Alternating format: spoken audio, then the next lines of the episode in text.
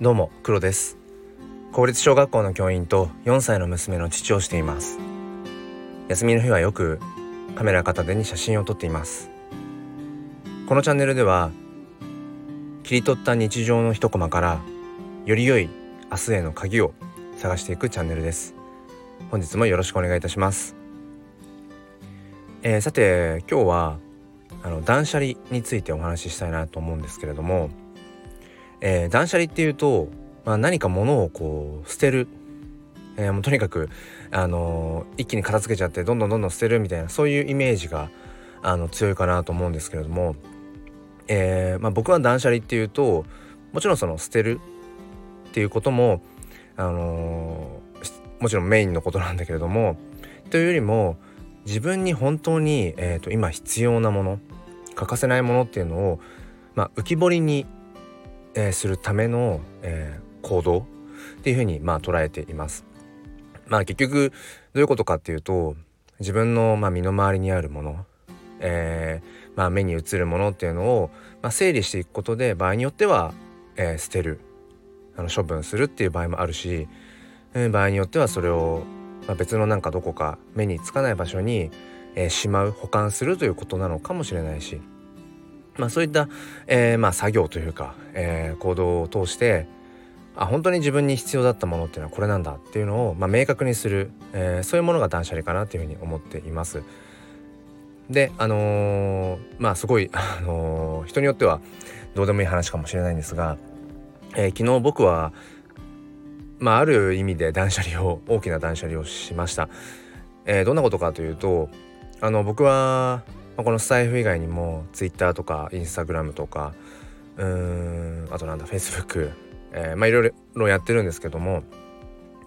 えー、ずっと2年ぐらいやっていたえっと Twitter か Twitter のアカウントを、えー、昨日思い切って削除しました、えー、結構そこには思い出が詰まっていてあのー、まあフォロワー数なんかもまあそこそこうん。あのいました。まあフォロワー数がねあのいるからどうこうっていうのはまあ話は別として、うん、なので、まあ、自分の中としては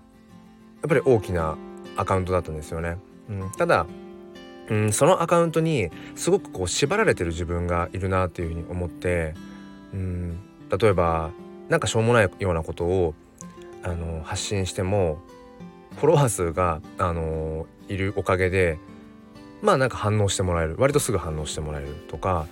うんその反応してもらえる数もまあ結構ある。まあ、承認欲求を満たして満たすのであれば本当にそれはあの必要な、うん、場所ではあったんですけどでもどこかでそのアカウントの存在に、まあ、自分の心が縛られてるなっていうふうに思いましただからそのアカウントがあることによって自分の心が救われててた一方うんそこに依存しすぎてるよななんていうふうに思っていました。なので何とかあの削除しようかなと思ったんですけどなかなかやっぱそこが踏み出せなくてでもなぜか昨日はその一歩がうん、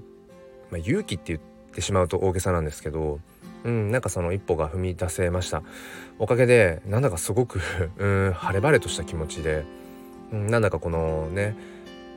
周りがこう春めいてきたこの景色が春めいてきたこの季節に、まあ、自分の気持ちもなんかこう新たにまた、あのー、進めていけそうだななんていうふうに、えー、思っています。皆さんは何かこうこの時期断捨離しようと思っていることはありますか、えー、もし何か、え参考になれば幸いです。最後まで聞いてくださりありがとうございました。それでは今日も心に前向きファインダーを